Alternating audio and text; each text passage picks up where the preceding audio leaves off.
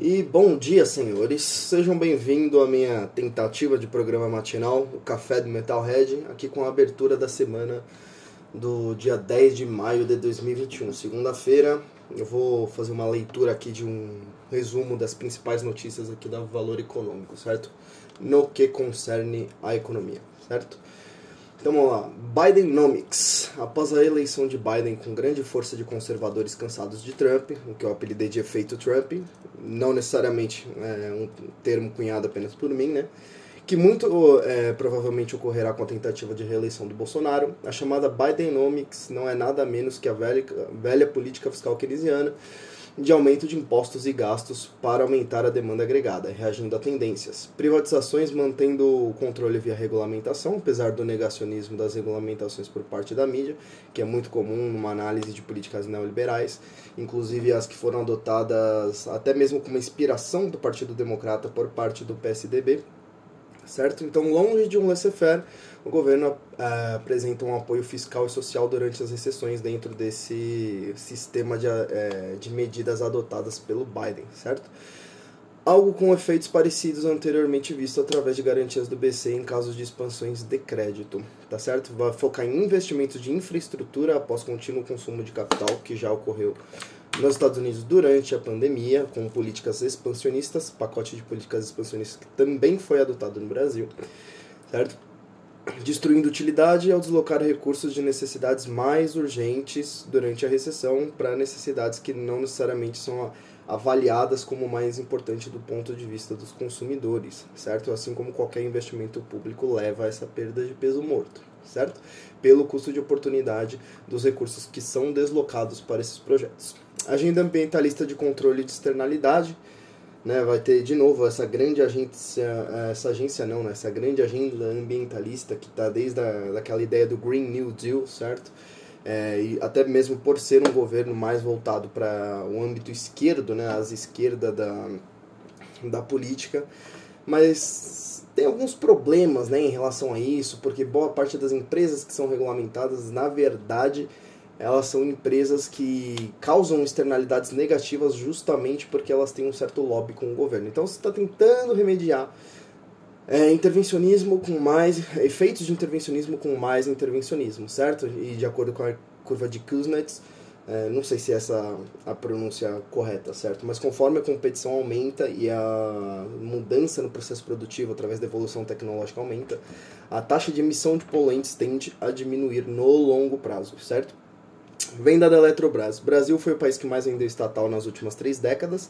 Desde a primeira privatização da Uzi Minas, estima-se uma arrecadação de 800 bilhões de reais na venda direta de, das estatais, de acordo com o dólar da sexta-feira. Todavia, o modelo adotado tem sido de manter controle via agências de regulamentação especial durante o primeiro mandato do governo FHC. Isso diminuiu a intensidade durante a gestão petista, focando mais em concessões do que privatizações propriamente ditas, adotando um viés mais intervencionista via parceria público-privadas, criando um lobby público-privado restringindo a competição.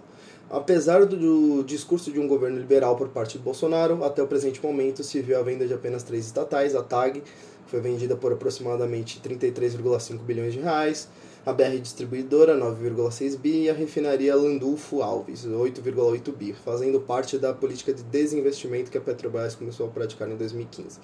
Seu teste, do Bolsonaro, será a venda da Eletrobras, uma holding que controla as ações estatais federais de energia elétrica. A venda tem um potencial de gerar até 100 bi de acordo técnico do governo.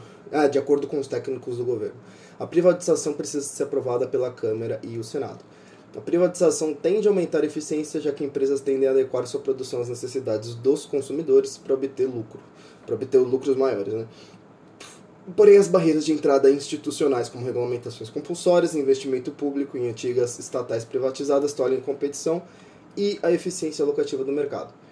Taxação de multinacionais. Brasil e outros emergentes querem se recuperar via um acordo tributário global, buscando tributar parte do imposto perdido com transferências de lucros para paraísos fiscais. A tributação de empresas afeta diretamente sua produtividade e gera distorções alocativas, pois diminui-se artificialmente sua lucratividade, destruindo utilidade e gerando pesas de peso morto né, na sociedade, que são trocas mutuamente benéficas que deixam de ser feitas. As multinacionais, além de gerar emprego para a mão de obra nacional, gera desenvolvimento tecnológico de capital humano. tecnológico e de capital humano. A taxa mínima global proposta pelos Estados Unidos são 21%, supondo que a empresa enviasse 1% de seus lucros para um paraíso, ainda deveria pagar-se os outros 20%. Pascal Saint-Amans é, observa que países como Singapura, devido à baixa tributação, possuem desenvolvimento de negócios substanciais. O país é um dos líderes do mundo no índice de liberdade econômica e leva o diretor da política, diretor de política e administração da OCDE a adotar uma postura favorável à flexibilidade. Então dá para perceber né, que ele percebe, dá para perceber que ele percebe é difícil, né? Mas assim, ele percebe que existe uma grande, uma grande vantagem né, na liberdade econômica, mas ao mesmo tempo ele ainda quer adotar essa política de taxação internacional globalista, uma espécie de cartelização de todos os países na taxação do, de suas empresas e das multinacionais, né, nesse caso específico. E ao mesmo tempo ele entra em conflito com essa, com essa visão de que o laissez-faire ele tem uma eficiência maior ao observar, por exemplo, países como Singapura. Né? É, BC amplia a liberdade para reação nos juros. Parte dos analistas econômicos da Valor acredita que o cupom do Banco Central demonstrou que caminha em direção ao ajuste dos juros, retirando o viés expansionista da política monetária ainda esse ano. Outros acreditam que o Banco Central segue uma estratégia de ajuste parcial, mantendo parte dos incentivos. O Bacen adotou uma política de flexibilidade para a reação dos agentes conforme as circunstâncias evoluírem, para cumprir as metas de inflação, certo? Baseado naquela ideia dos, da nova economia clássica, né, de se adaptar às expectativas dos agentes, certo? Em março, o Copom é, iniciou o ciclo da alta de juros, anunciando duas altas de 0,75 pontos percentuais na Selic, que serão seguidas de uma terceira alta agora em junho. Tá? De acordo com a projeção do Focus, de acordo com Alex Ribeiro, valor econômico há espaço para menores juros, pois a projeção está abaixo da meta. É, contudo, os juros estão aquém da capacidade de capital acumulada do país e da preferência temporal dos agentes. Seguir com a agência expansiva através da reflação irá muito provavelmente causar descontrole inflacionário, cujo lapso temporal dependerá de como a demanda adicional incidirá e a velocidade de circulação da moeda nova. Criptos, né, o Bitcoin vai aumentou, né, hoje de manhã, amanheceu em alta de para 313.850 e 51 reais e desacelera agora para 306.191 e 30 ainda essa manhã. Altcoin Season continua com o Ethereum liderando a alta.